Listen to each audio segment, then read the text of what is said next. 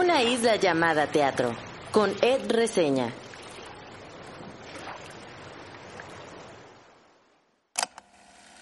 ¿Qué nos hace reír? ¿Qué nos sorprende? ¿Qué nos hace llorar? ¿Qué nos molesta? ¿Qué nos emociona? Mientras iba al teatro pensaba en estas preguntas y también en qué espero cuando voy al teatro. ¿Espero ir a consumir un producto que cumpla con estándares de calidad? ¿Espero desconectarme de mi realidad o ver de otra manera mi mundo o el de alguien más? Ir al teatro a veces es pensar en estas preguntas o en otras y a veces solo es sentarse y dejar de pensar o al menos pensar en otra cosa. Gracias por entrar en esta isla. Yo soy Ed Quesada o Ed Reseña. En mi isla están las películas de Disney. Sí, se escucha a El Canca. Y por supuesto, hay teatro, mucho teatro. La entrevista conversación de hoy es con Majo Pérez, actriz y cantante con quien platiqué de Peter Pan que sale mal y todos los desafíos que implica formar parte de este divertido pero arriesgado montaje. Me contó cómo fue el proceso de ensayos y esas primeras funciones y por supuesto platicamos de la obra que sale mal y de las similitudes y diferencias con Peter Pan. También platicamos de teatro musical, de la comedia e hicimos un repaso por varias de sus obras como Wicked, Mentiras, Mary Poppins, Noche de Reyes, The Prom e Indecente. Estuvo muy bueno el chismecito, la verdad. Y pues ya, vamos de una vez a conocer un poco más de la isla de Majo Pérez.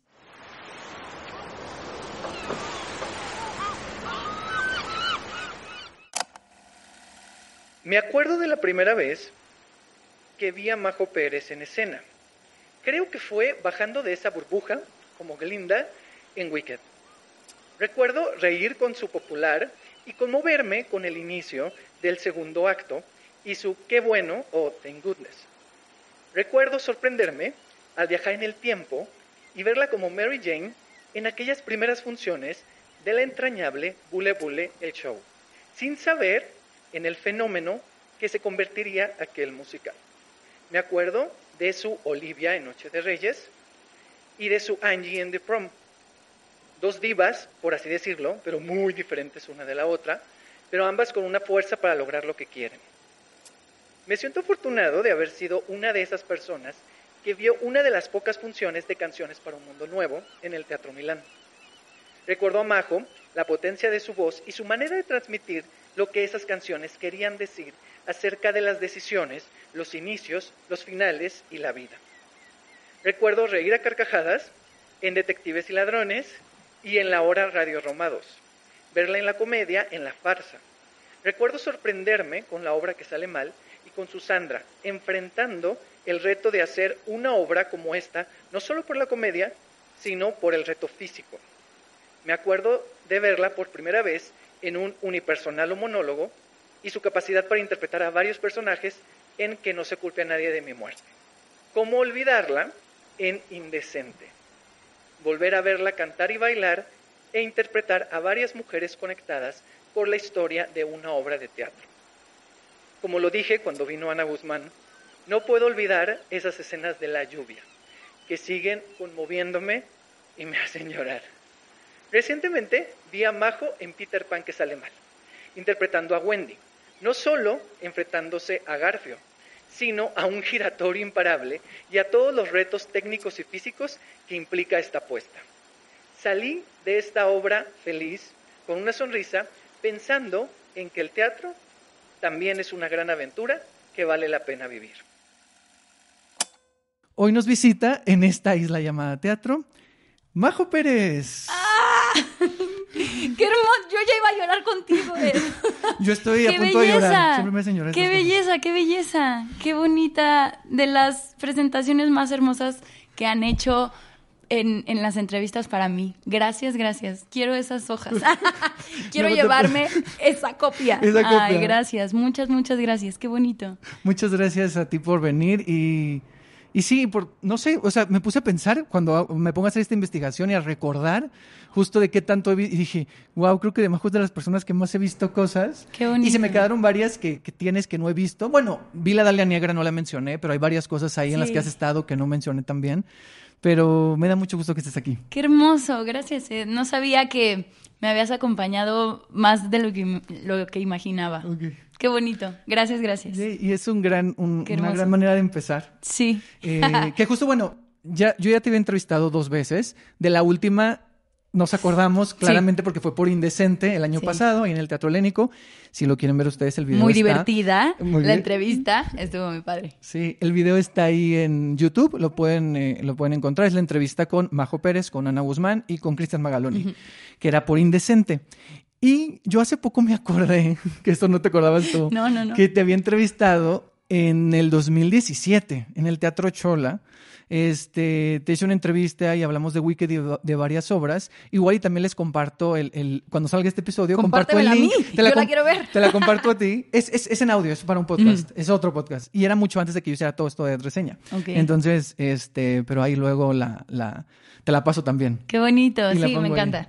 Entonces, bueno, la tercera. Esta sería la tercera, por así Venga. decirlo. Venga. Quiero empezar con una pregunta que tiene que ver un poco eh, con esto de que Peter Pan, pues es muy... En, en sí, bueno, Peter Pan y la obra que sale mal y juntas estos dos conceptos tiene mucho que ver con el juego y a mí me remite mucho a la niñez. Yo te quiero preguntar por un recuerdo de tu niñez. Tras, un recuerdo de mi niñez. Em, me acuerdo mucho. Siempre se me viene este recuerdo, pero es que es el más fuerte, creo yo. Eh, tengo una hermana mayor eh, con la que jugábamos a hacer. Jugábamos a hacer Sailor Moon, ¿no? Yo era Sailor Venus, ella era Sailor Júpiter, o jugábamos a hacer las Power Rangers, ya sabes. Ella a fuerza era la rosa porque era la mayor. Entonces a mí me tocaba hacer la amarilla. Pero teníamos estos, los cinturones y le cambiábamos como las insignias estas. Eh, eso me acuerdo mucho. Eh, jugaba mucho, tenía 20 mil Barbies, tenía 20 mil Polly Pockets. Eh, de mi niñez creo que me acuerdo mucho de eso. O sea, me acuerdo de, de esa colección que teníamos infinita, mi hermana y yo, y que jugábamos tanto. Playmobil también. Ok. Creo que esos son mis recuerdos como niña, lo que me fascinaba jugar y evidentemente inventábamos 30 mil historias. Claro. Qué bonito. Y ahora, imagina que, porque este podcast se llama Una isla llamada teatro, imagina que hay, hay una isla, si hubiera una isla que se llama Majo Pérez, o si vieras tu vida como una isla, ¿qué cosas habría en esa isla? ¿Qué se podría ver? ¿Qué se podría tocar? ¿Qué se podría oler? O sea, ¿qué cosas te representan a ti que tendrían que estar en ese espacio, en esa isla? ¡Ay! ¡Qué pregunta tan interesante! Em, creo que ya sé que el trabajo no es lo que te define, pero es que me encantó cómo terminaste la presentación de decir el teatro es una aventura que se tiene que vivir, ¿no? Que es y ya sé que mi trabajo no me define o no es no solo soy eso, pero es que en gran parte sí. O sea, los personajes que he tenido la fortuna de hacer, las obras, los proyectos, me imagino en mi isla tal vez un como un espacio para cada uno de estos personajes que me ha tocado, porque finalmente, aunque me han retado a ser distinta a como soy, hay un hay un granito de arena de majo en cada una. Claro. Eh, pienso mucho en eso, algo que, que me encanta es como todos esos personajes que me han acompañado y que me han ayudado a crecer como artista, como actriz, como mujer. Eh, sin duda eso es algo que, que tendría que estar. Eh, una Glinda, una Mary Poppins, una Wow. así, me, me lo imagino, así, la isla, eh, como que en esta isla, ciertas islitas. Islitas, claro, claro. Uy, Eso, sin duda. Eh, y, y sí, eh, personas que, que llevo conmigo, aunque ah, sabemos que en el teatro se crean familias, ¿no? Y, y hay personas que van a estar ahí siempre, aunque no nos toque los mismos proyectos, o aunque no volvamos a coincidir y demás, pero creo que también tendría eh, una islita preparada para ellos, los que se quedan ahí siempre. Eh, ay, no sé, me conmueve mucho tu pregunta. Eh, algo, olería a maracuyá, me fascina. Me- bueno, es que me gusta más el sabor de maracuyá, pero me gustan mucho los, cítricos y demás. Creo que olería eso y tal vez tendría muchas bugambilias. Me fascinan las bugambilias. Ok. Imagina que mencionaste ahorita que en esta isla eh, quisieras que estuvieran personas, ¿no? Personas cercanas a ti, las, que se- las personas que se quedan. Pero imagina que estás sola y que por un día tú puedes invitar a una persona a, que, a mostrarle tu isla. O sea, una persona que vaya a tu isla y que durante un día tú le presentes tu isla. Esta persona puede ser un personaje eh, histórico, un personaje famoso, alguien que admires, un familiar, un amigo, puede ser alguien vivo, alguien muerto. Entonces, eh, ¿a quién elegirías, a quién escogerías para que le mostraras tu isla por un día?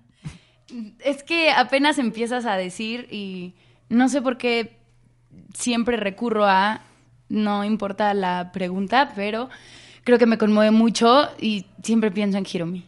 O sea, como de, ven, le- me encantaría mostrarle, uno, evidentemente ella conoció mucha parte, pero dos, actualizarla en todo lo que Exacto, ha sucedido. claro, no, porque no, o sea, no, no pienso en nadie más, como que quise pensar en, bueno, no, tal vez, no, no tengo otra respuesta.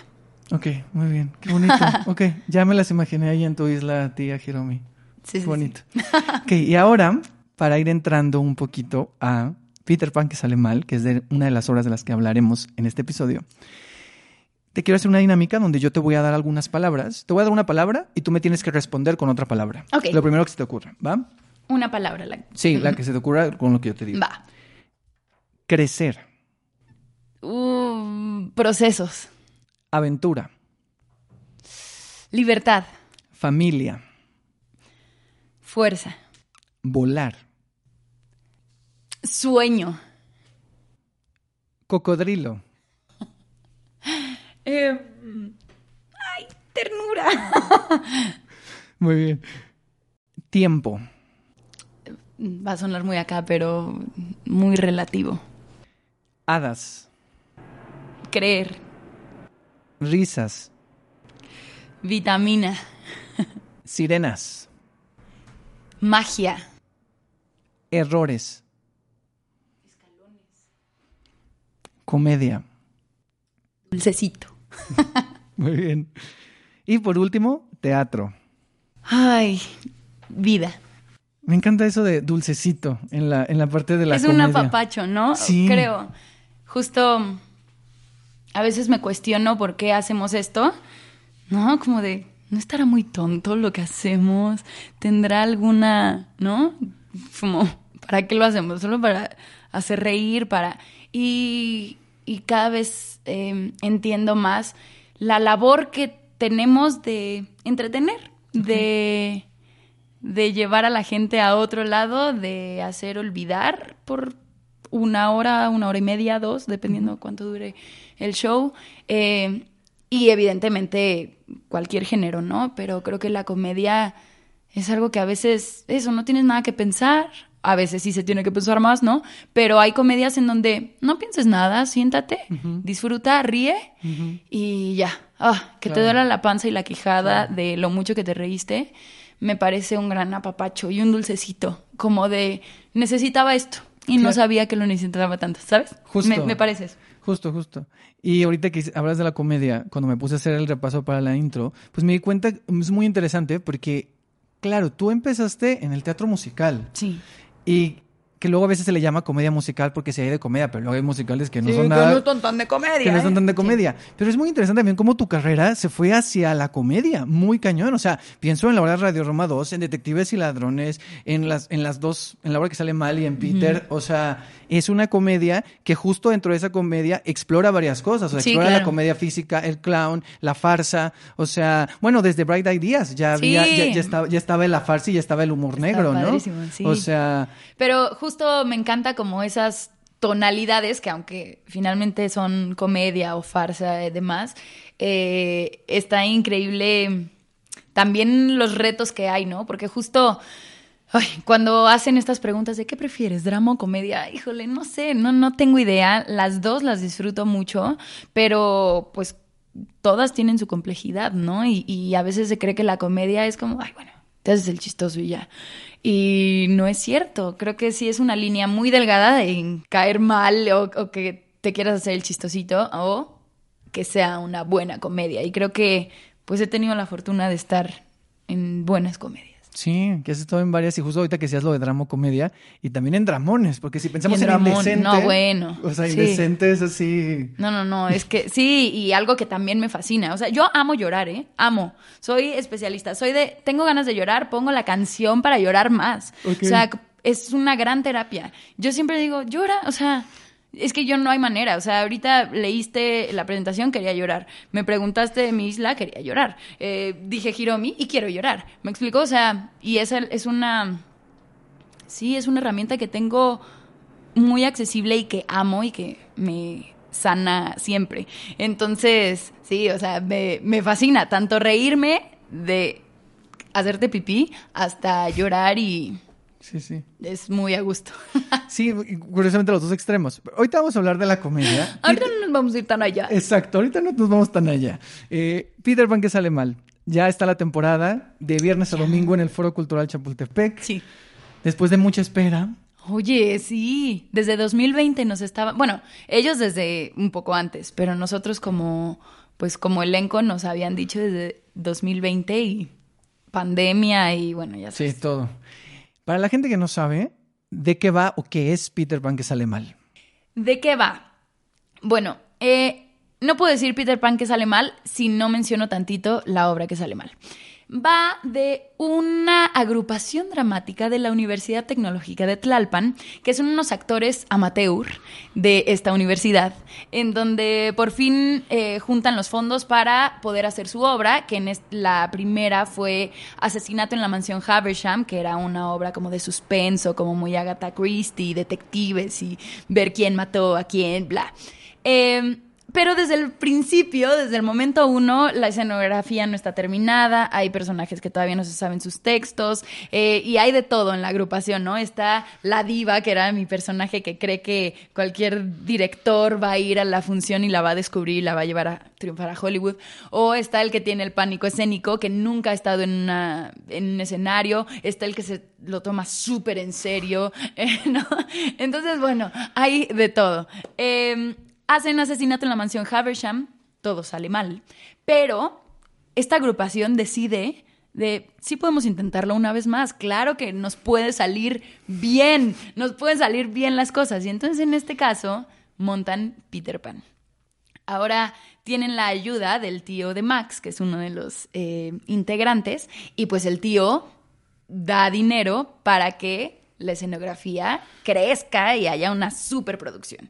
Entonces, pues esta agrupación tiene las mejores, los mejores deseos. Eh, Annie, por ejemplo, el personaje que era un stage, ya subió al elenco, ¿no? Como que en la obra que sale mal, eh, pues suceden ahí cosas y no la vieron, mm, no se las quiero spoilear, pero pues ahora ya es parte del elenco. Entonces, no pasa nada si no viste la obra que sale mal, puedes ver Peter Pan y te vas a divertir igual, pero eh, podría ser llamarse una segunda parte, una secuela o no. Eh, y trata de eso, de esta agrupación que ahora van a montar Peter Pan, pero con una producción mayor. Hay giratorio, hay vuelos, hay muchos cambios de vestuario, eh, hay un barco, hay tres frentes en el giratorio, entonces el bosque y el, dormitorio de, de los Darling, y bueno, hay mucha más producción. Y bueno, Peter Pan que sale mal, pues desde el título te lo están diciendo, no sale todo tan bien.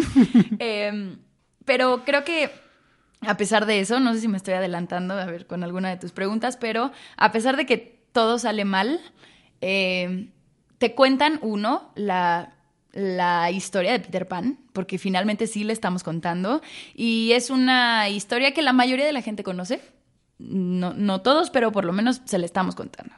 Y también mostramos un poco más de cómo nos llevamos la agrupación, quién tiene que ver es con quién, a quién odian, y quién es, ¿no? Entonces, como que también eso se muestra mucho.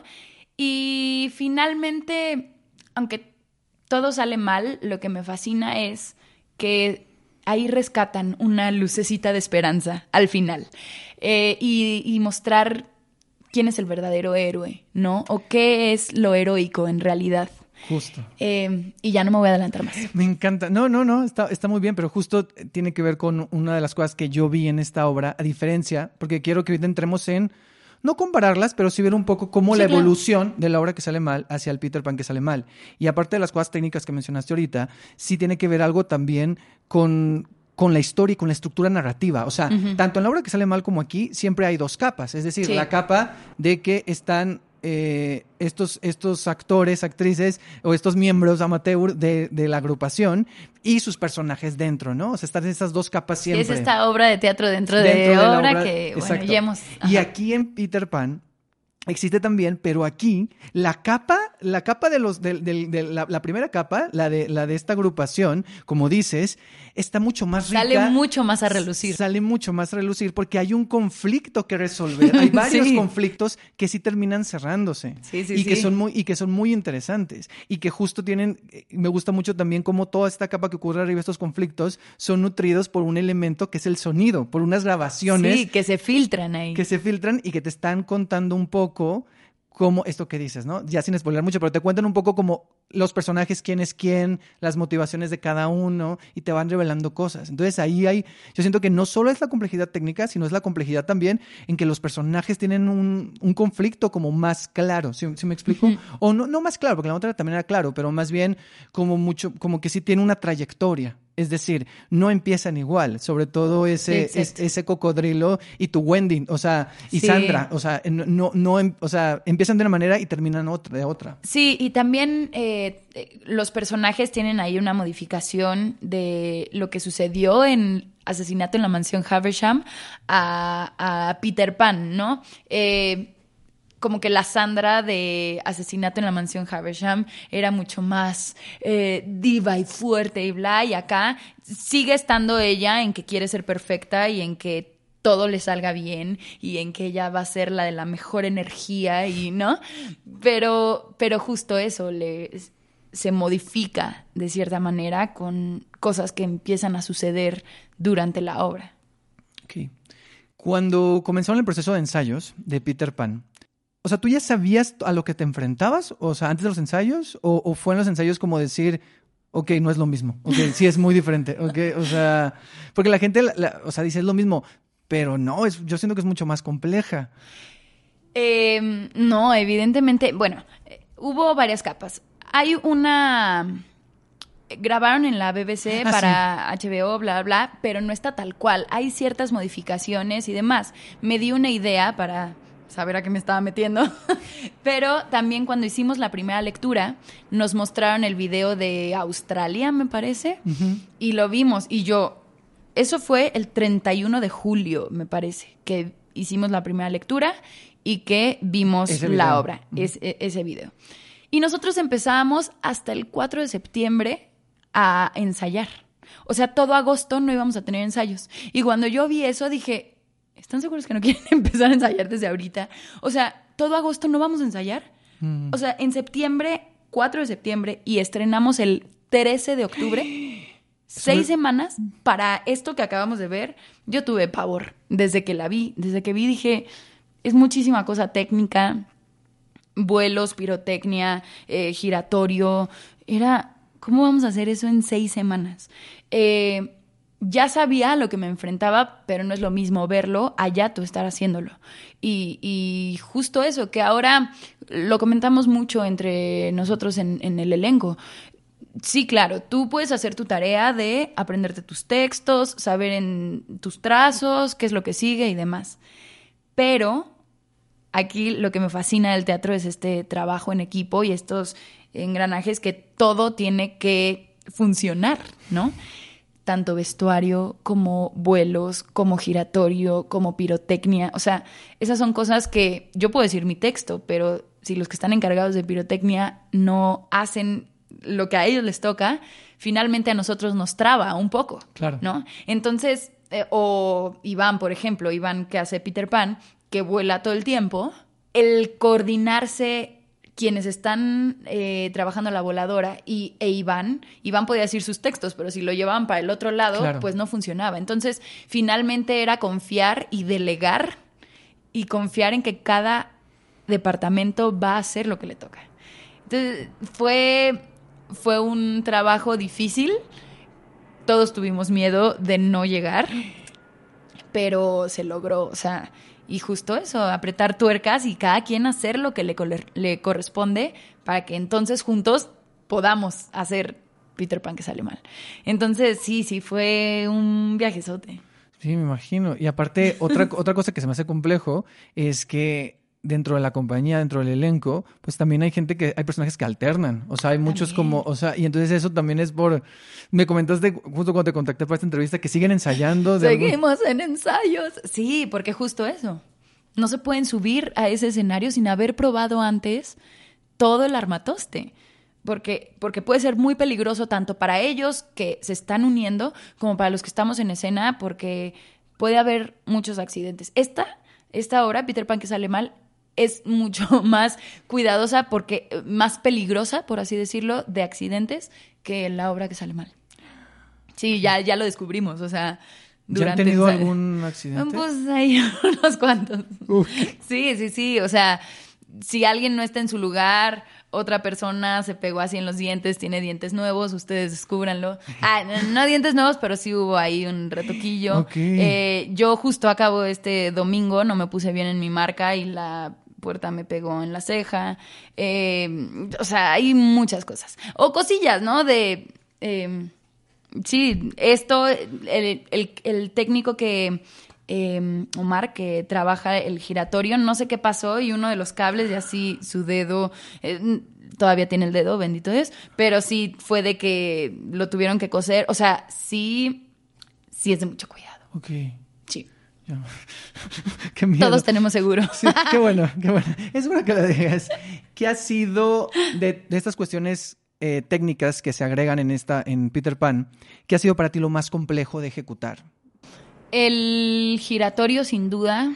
Em, hay una parte, pero que no quiero spoilear. Eh, aquí nos dijeron, hay tres cosas con las que no podría continuar el show o no se podría dar función.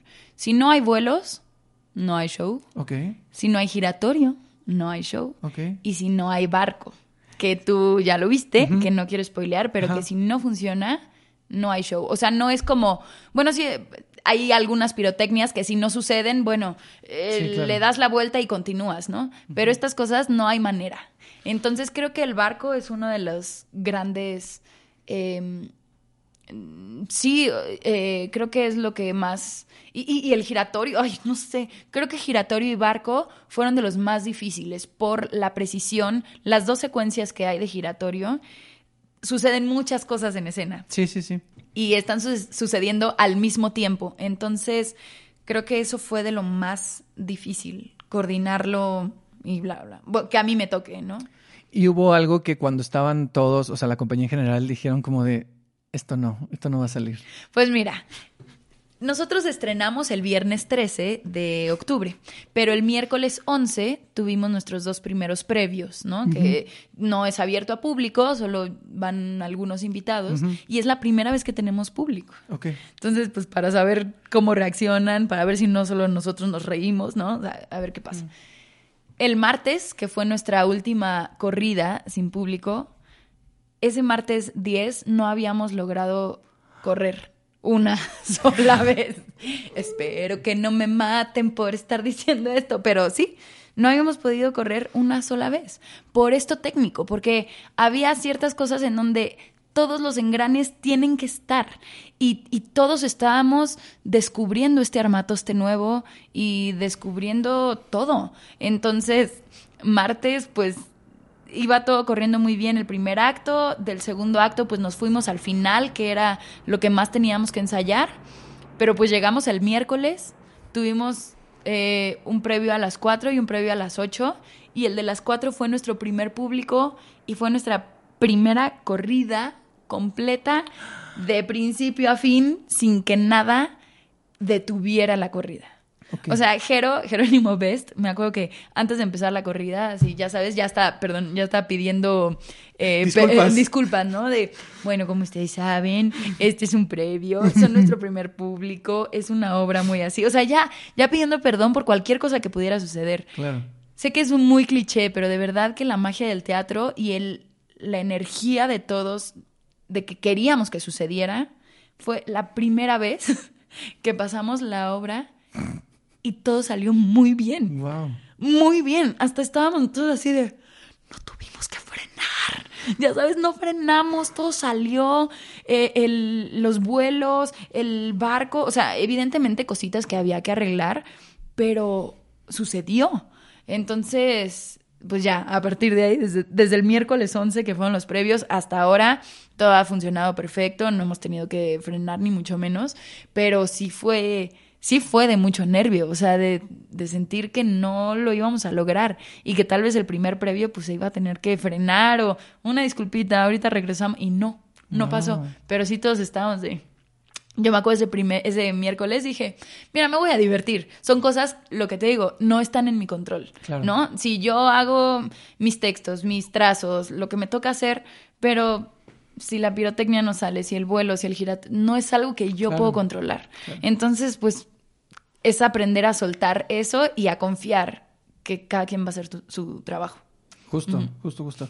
Y hemos hablado, qué interesante, no, qué fuerte, porque justo también eh, algo que pasa con la obra que sale mal y que pasa también con Peter Pan es que sí, obviamente, y aquí lo estamos haciendo, ¿no? Se habla mucho de la parte técnica, ¿no? De las dificultades, de, de todo esto, y eso es algo que es como muy llamativo también y que a veces... Eh, en reseñas yo lo he leído, incluso yo lo he dicho, ¿no? Es como de, ah, claro, el, en la obra que sale mal, en Peter Pan que sale mal, el protagonismo es la escenografía, el giratorio, esto. Pero yo creo que no funcionaría si no tienes a un buen elenco y la parte actoral, porque, sí. tiene, porque hay muchas partes incluso, y, y me parece que, que, bueno, también allá, pero acá también en, en Peter Pan, que tienen mucho que ver con la actoralidad y con el clown y con la forma en la que tú estás diciendo los textos y con la corporalidad. No, obviamente tiene que ver con dónde te paras y todo, pero no funcionaría solo tener a, a cualquier persona ahí. ¿Sí me explico? Sí. O sea, ocupas tener a cada personaje porque la comedia no solo está, y eso creo que es algo importante decir, no, obviamente es impactante y es sorprendente ciertas cosas que ocurren con la escenografía y todo eso, pero es importante también los personajes y sobre todo aquí en Peter Pan, porque sí creo que los personajes el, te de los personajes de, de, lo que hacen, ¿no? O sea, lo que hace Daniel Bretón, como, o sea, como, es como, brutal. o sea, sí, sí, sí. Y, y, y, por ejemplo, él, pienso en toda la primera parte de, del, del, cuarto, se avienta unas cosas que dependen de él, no, no, no o sea, la claro. parte, o sea, hay unas partes, no quiero spoiler, pero hay unas cosas que aunque traiga los objetos, él está construyendo las cosas, no tiene que ver con que si algo cae o no, ¿sí me explico? Y, y justo eso, de hecho, Daniel Bretón contestó en una, en la rueda de prensa, eh, justo contestó que la obra que sale mal nos sí, fue un súper, súper ahí diplomado para llegar a Peter Pan que, que sale mal. Eh, eh, sí, nos ayudó a entender, eh, la obra que sale mal duró cinco años, y nos ayudó a entender esta comedia y a compartirlo con la gente y a ser los testigos de lo que le está sucediendo al personaje, claro. ¿no? Y, y creo que llegamos entrenados de esta comedia para entender también Mischief Comedy, que son quien, los creadores de, de estos shows que salen mal, uh -huh. ¿no? Eh, justo es esta comedia tan física, tan de equivocaciones, tan eh, clown que manejan y, y, creo que eso lo aprendimos mucho en la obra que sale mal. Entonces llegamos a Peter Pan que sale mal, que aunque no es idéntico, es muy parecido, muy parecido, y que tenemos nuestros personajes, pues muy trabajados por todo, por estos cinco años que, que, estuvimos, ¿no? Yo estuve cuatro años, pero todo lo que trabajamos, todo lo que encontramos y también esta relación entre nosotros. ¿Quién se lleva con quién? ¿A quién le haces caras? Por favor, ¿no? Y entonces, no, no entre nosotros, entre los personajes. Claro. Y también mucho del entrenamiento eran muchas cosas de improvisación justo para que salieran estas historias entre ellos, mm. ¿no? No nos estamos inventando nada. O sea, desde Mischief Comedy dicen, Max es así, Sandra así, Jonathan, bla, eh, Chris, ¿no? O sea, es como este molde, pero evidentemente nosotros como actores y actrices nos dejan pues todavía detallarlo mucho más y ponerle nuestro granito de arena. Entonces creo que eso es lo que nos ha ayudado de estos cuatro o cinco años que, estuvo cada quien en la obra que sale mal para llegar a Peter Pan y ahora poner estos personajes con los personajes de Peter Pan, pero me parece que tienen muchas capas justo por, por el entrenamiento que tuvimos previo. Que, ojo, entró Miguel III y entró Ana Sofía Quintanilla y que pudieron acomodarse perfectamente. Y creo que algo que ayudó mucho es que somos una compañía muy unida y que, y que pues que ya también teníamos como un marco muy, muy justo, ¿no? Como muy, no quiero decir un marco muy marcado, pero eh, eso quería decir, ¿no? O sea, como que lo entendemos y entonces ellos entraron al juego y se pudieron acomodar fácilmente, creo yo. Sí, porque justo e, es importante decir esto, que justo la también para darle como continuidad, ¿no? Como tener estos personajes dentro de la ficción de la, de la agrupación, pues la compañía en sí es muy similar, ¿no? O sea, en la vida real solo hay estas dos integraciones, que es eh, Miguel III y Ana Sofía Quintanilla, que yo ya vi la, obra dos veces. O sea, yo la fui a ver primero como público antes de la estreno de prensa. Llegué a toda mi familia, se rieron a morir, fue increíble. Ahí me tocó verla con Miguel III, de Max. Y luego me tocó verla con el Guana. Entonces, es, son súper diferentes. ¿Verdad que sí? y es hermoso. es hermoso. Y tú que, o sea, justo que tu personaje interactúa con, eso, con ese personaje mucho, son, los dos le dan detalles muy diferentes. Sí, y eso es algo hermoso también, o sea, que, que, también nos sucedía en la obra que sale mal, había muchas alternancias y justo eso es lo que te mantiene vivo también, de la, la acción y reacción que te está dando el otro, pues es completamente distinta. Y sí, justo eso, me parece que algo muy hermoso que tiene em, pues esta compañía es que cada quien es, em, además que puedo decirlo sin duda alguna, que es una compañía sumamente talentosa de actores, actrices, intérpretes, clowns.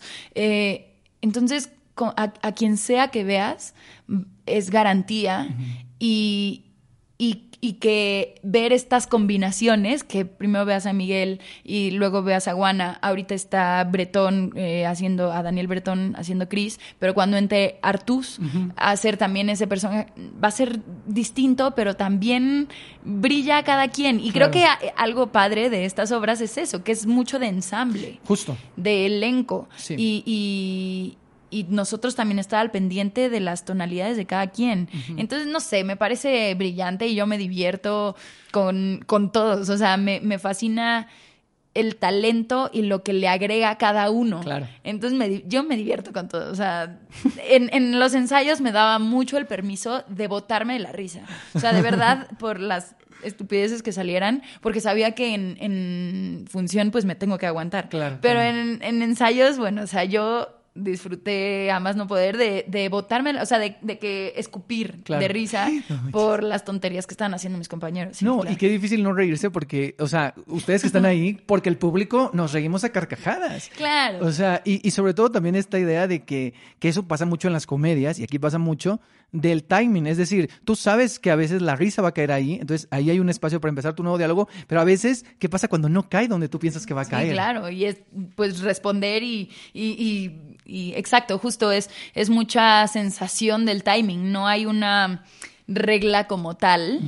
Y sí hay unas cosas que sabemos que va a pegar y que sabemos que se van a reír, pero evidentemente hay otras que no pegan tanto y dices, ah, bueno, continúo. no, o sea, es como ir sintiendo también al, al público y repito, la obra que sale mal nos entrenó demasiado. Y justo eso, hay, hay reacciones del público de no, ¿no? Y voltear, porque, pues sí, es esta compañía de actores y actrices amateur que si hay algo, una reacción, pues volteamos de ¿qué pasó? ¿No? Y eso también agrega al chiste. Entonces, pues, pues le, hemos ido encontrando y midiendo y además eh, que dentro de la compañía hay grandes actores de clown que eso lo entienden a la perfección. Y mientras la gente vea cómo sufre el personaje, obviamente nosotros aguantarnos esa risa y, y sí, que sufra el personaje, la gente la pasa mejor. no quiero sonar cruel, pero, sí es un poco. Sí, sí, sí pasa. Y antes de que se me olvide mencionar esto, para la gente que, que no la ha visto y que cuando la vaya a ver, eh, lleguen temprano, porque la obra, desde que tú entras, desde la primera llamada, están sucediendo cosas. Sí. Y es importante que estés ahí porque hay ciertas cosas que luego tienen sentido cuando empieza la obra. Exacto, es un pre-show, que así le llamamos. Casi siempre empieza 15 minutos antes de la función y justo es eso, te van adentrando al mundo que vas a ver de estas personas que lo están intentando hacer bien, de verdad lo están intentando, pero... Tienen la mejor pues, las- intención. tienen la mejor intención, pero pues la suerte no está a su favor. Ok. Ya para ir cerrando un poquito la hora, el Peter Pan que sale mal, ya las confundo yo también. sé, ya sé. Es- pasa, ¿no? Supongo. Eh, Peter Pan que sale mal. Hay otra cosa que se agrega que parece que te persigue, que es que aquí bailas y cantas también. Entonces, es como el musical tiene, en, en- en Indecente estaba, aquí también está. Eh, ¿Cómo ha sido? Porque, digo, tú eh, has hecho teatro musical, Ana Sofía Quintanilla también ha hecho teatro musical, Miguel, no- Miguel de Acero no, pero canta. Entonces, ¿cómo ha sido un poco integrar a toda una compañía donde hay gente que a lo mejor no ha tenido experiencia en teatro musical y que hay un momento musical por ahí en el segundo acto? Y entonces, ¿cómo ha sido, eh, c- cómo fue eso de tenemos que cantar, tenemos que Madre bailar? mía, tenemos-" sí. ¿Sí me explico? Obviamente cuando, pues sí, pasó esto y, y- y los que ya estaban en la obra que sale mal. Ahora Peter Pan va a tener canciones, ¿qué? Y una coreografía, ¿cómo? Y Ana, eh, bueno, Ana Sofía todavía no estaba, ¿no? Pero Guana y yo decíamos como, ah, bendito, Guana también, ¿sabes? ajá. O sea, como, pues sí, es un, eh, es un lugar que ya conocemos, es un lugar que evidentemente nos sigue moviendo o poniendo nerviosos porque eso pues siempre pasa, pero sí es un lenguaje que ya conocemos. Fue hermoso ver a mis compañeros en, en los ensayos, o sea, la maestra Annalí Sánchez, que la verdad tuvo la mejor disposición, la paciencia más grande para ayudarlos a que cada quien supiera su voz, eh, la armonía en las canciones eh, y demás.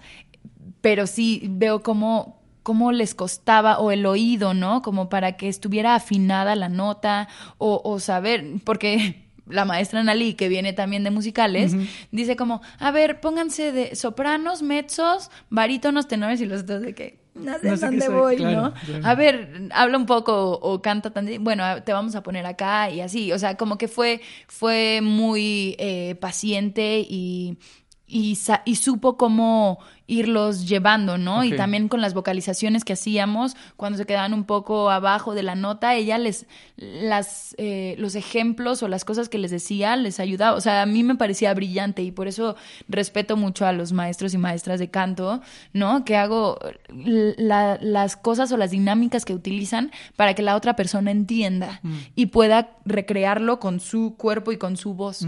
Entonces eso sucedió, fue hermoso. Y también Jacobo Toledo nos puso la coreografía, coreografía. pequeña coreografía que hay, pero igual, o sea, como pues, sí creo que es un es algo que desarrollas, ¿no? Ana Sofía y yo podíamos pues hacerlo un poco más rápido y también otros compañeros, había otros que les costaba un poco más, pero es un lenguaje que ya tienes, que desde que vas a un casting y, y que te marcan cuatro ochos de coreografía y te los tienes que aprender en ese momento, es algo que vas aprendiendo, entonces pues sí, es como la memoria, como cosas que vas desarrollando, ¿no? Pero fue muy interesante. Al final todos lo han sacado y, y está padrísimo también ellos eh, retarse. Por ejemplo, Daniel Ortiz, que te voy a spoilear un poquito, discúlpame, te voy a ventanear. Este, pero él siempre le han gustado los musicales, o, ¿no? Y ahora tiene esta oportunidad de cantar y obviamente le mueve y le apanica, pero cuando estábamos en los ensayos me decía, me dan muchas ganas de entrar a tomar clases de canto, o sea, como de ver que, que sí puedo lograr esas cosas y que sí puedo, pero muchas veces traemos este chip de no, es que yo no soy de musicales, Claro. como, ¿no? Entonces, creo que fue algo muy hermoso para mis compañeros que también probaran esta otra parte del, del teatro, que es el musical, y que vean que sí se puede. Tal vez nunca lo habían probado o tal vez pensaron que su, ¿no? Nunca que no iba ahí. para allá, pero pueden encontrar algo muy hermoso. Entonces, creo que eso es lo que les ha sucedido. Qué bonito. Y qué bonito también esta comunión, ¿no? Entre quienes ya, como dices, lo tienen un poquito ya más pues Digerido, no, digerido y quienes no, y cómo hay este encuentro y este apoyo, ¿no? Y estar ahí juntos haciendo esto, que es muy bonito. Yo, yo me sé la, o sea, yo, la canción es muy pegajosa. Sí, o sea, ajá. o sea, todo mundo sale cantando. o sea, yo salí cantando de ahí las dos veces que la he visto y es, es como muy feliz. Para ir- ahora sí, quedan dos de, de esta parte de Peter Pan que sale mal. ¿Qué es lo más divertido de hacer Peter Pan que sale mal para ti? Lo más divertido es eso, que es un juego. ¿Qué es un juego? Eh, lo más divertido también son mis compañeros. Creo que sí entiendo lo que me dijiste hace rato, que claro, el armatoste de la escenografía es brutal, pero sí la gente que está arriba depende mucho. Y llegar ahí desde los camerinos es una fiesta total. Eh, es de mucha risa y es saber que cualquier cosa que suceda, los demás te cachan. Eh, y que si eh, cometes algún error, te van a hacer, "Ah", ¿no? y tan tan, evidentemente no desde un buleo feo, sino como de, de todos entrarle al juego y, Claro. y todos divertirnos. Claro. Eh, y estar al pendiente del otro también. Eh, cualquier cosa que suceda, si te lastimas o algo, sabes que estás protegida.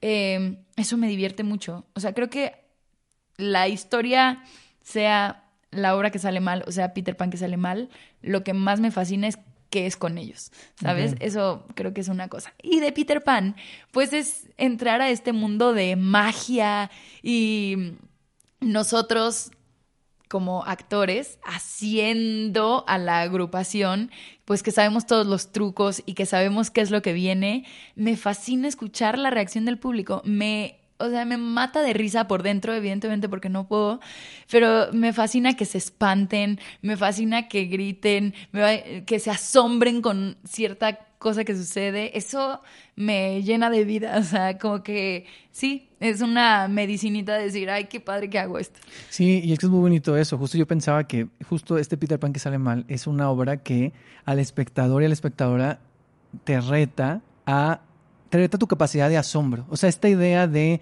tú sabes que estás viendo una obra de teatro, tú sabes que todo puede estar maquinado para que suceda, pero el hecho de cuando sucede te sorprende e irte, o sea, aquí no lo que decías ahorita, o sea, esta idea de la comedia como desconexión, sí ocurre aquí, pero también ocurre algo muy mágico. O sea, ocurre algo de que te vas a sorprender y a veces uno pierde la capacidad de asombro porque parece que todo ya lo vimos. Sí. ¿Sí? O sea, todo está visto. ¿Qué más te puede sorprender? Sí, como justo eso, como de, pues obviamente está volando, pues trae un arnés y trae, ¿sabes? Como que si lo Ja, ves ahí. justo, justo. Pero algo que me fascina acá es que mm, te lo cambia, ¿sabes? ¿Crees que vas a ver esto? ¿Qué crees? Justo. Que siempre no. Entonces, eso me gusta mucho acá. Que sí van a ver Peter Pan, pero hay truquillos ahí que pueden cambiar el camino. Muy, sí, claro, claro. Repasando tu trayectoria, siento que has hecho de todo. Has hecho musicales, has hecho comedias, has hecho cosas más serias, has hecho monólogo, estás haciendo esto que es muy físico. A ti como actriz, ¿qué te ha dejado eh, estas obras? La obra que sale mal y, y Peter Pan. ¿Qué te han dejado? Pues creo que sí han sido de las obras más físicas en las que he estado. Mm, sí, es, es de mucha energía, de... eh, sí, algo que me, sorpre- me sorprende y que creo que pues va en todo, pero cuando yo empecé a ensayar la obra que sale mal, salía diario con moretones por todos lados, en lo que aprendía cómo caer, o cómo lanzarme, o cómo eh, golpear cierta cosa, ¿no? O sea, como que era algo mm, que decía, no sé si lo voy a lograr durante la temporada, o sea, me está costando mucho, o el ser más ágil y demás. Algo que me ha enseñado es justo, mm, por ejemplo, con el ejercicio, ¿no? Como cambiarle este chip a que sea por una cosa estética o bla, es más porque me gusta sentirme ágil y porque mi trabajo me lo pide, Claro. ¿no? El, el tirarme, el levantarme, el correr para tirar tal, eh, que si me jalaron de los pies y yo tengo que hacer, me tengo que brincar rápido y, o sea, eso sentirme ágil y sentirme fuerte es algo que me ha ayudado mucho como a entenderlo desde ahí.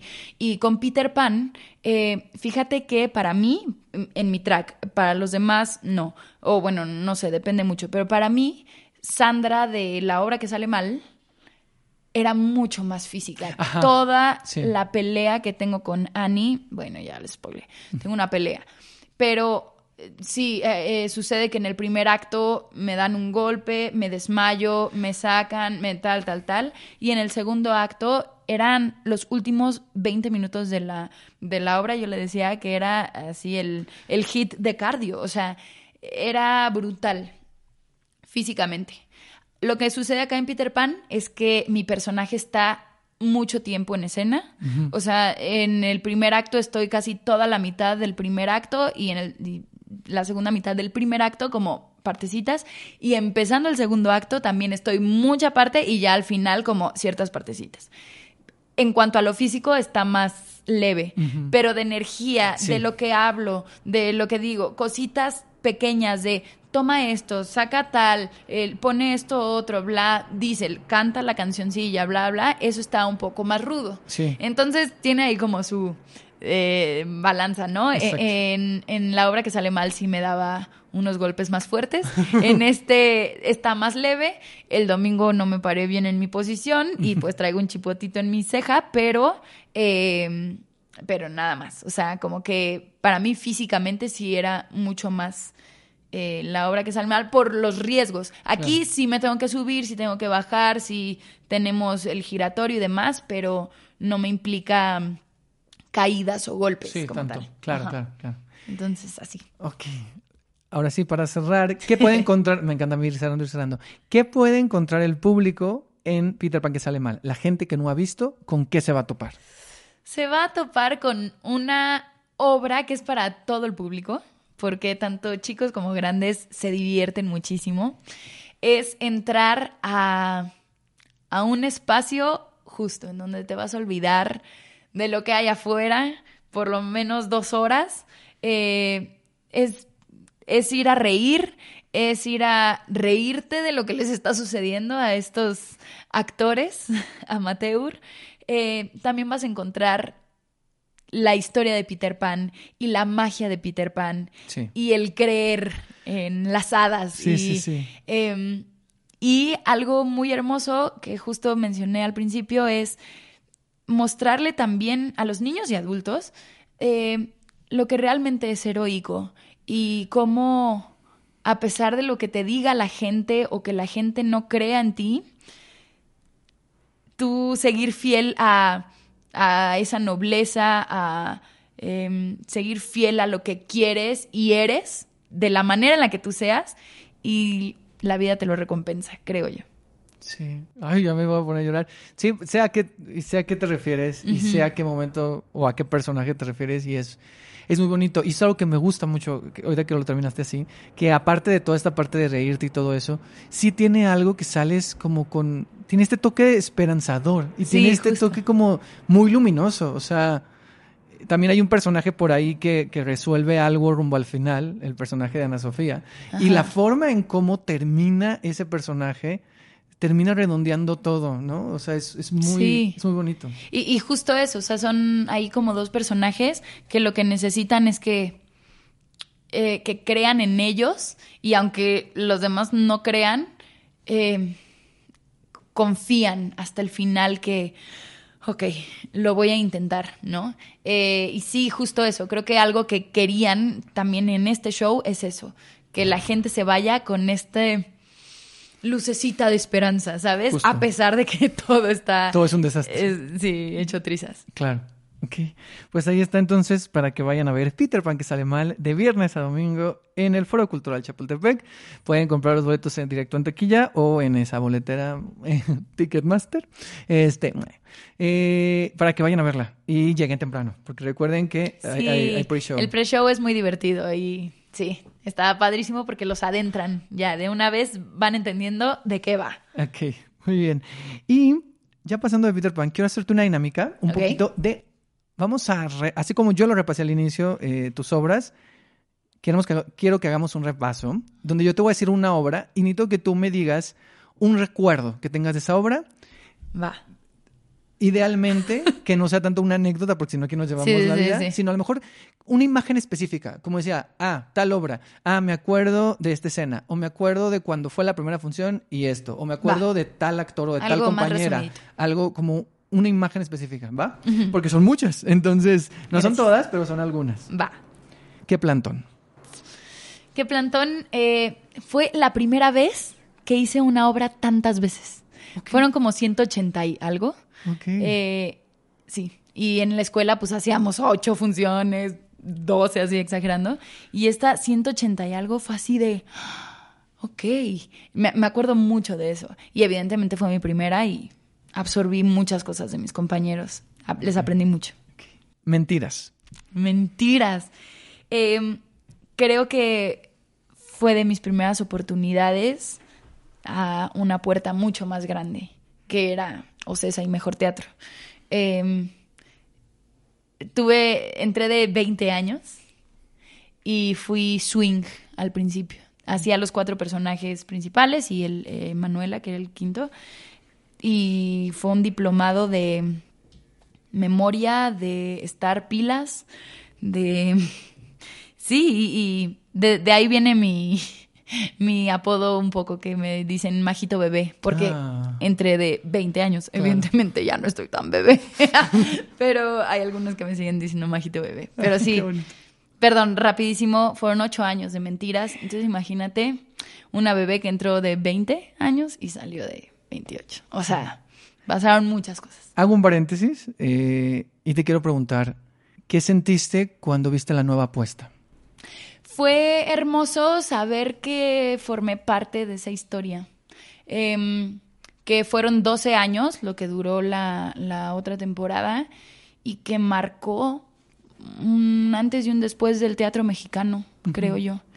Y haber sido una de esas actrices me así me enorgullecía y ver ahora que hicieron algo nuevo, que la refrescaron, que y que son pues voy a sonar muy tía, pero pues otras generaciones, ¿no? Qué bonito pasarles esa estafeta, tal vez no de manera física o así, pero sí de un sentimiento de decir qué padre porque pasé grandes años en esa obra y qué padre que ahora tú lo estés viviendo.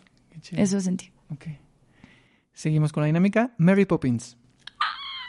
Mary Poppins. eh, me acuerdo mucho eh, mi primera función eh, cuando iba volando por, por, todo el, por todo el público que nos llevaban hasta el segundo piso del Teatro 1 del Centro Cultural. eh, y cuando iba bajando en friega, porque teníamos que llegar a las gracias, eh, no podía creer que lo hubiera logrado.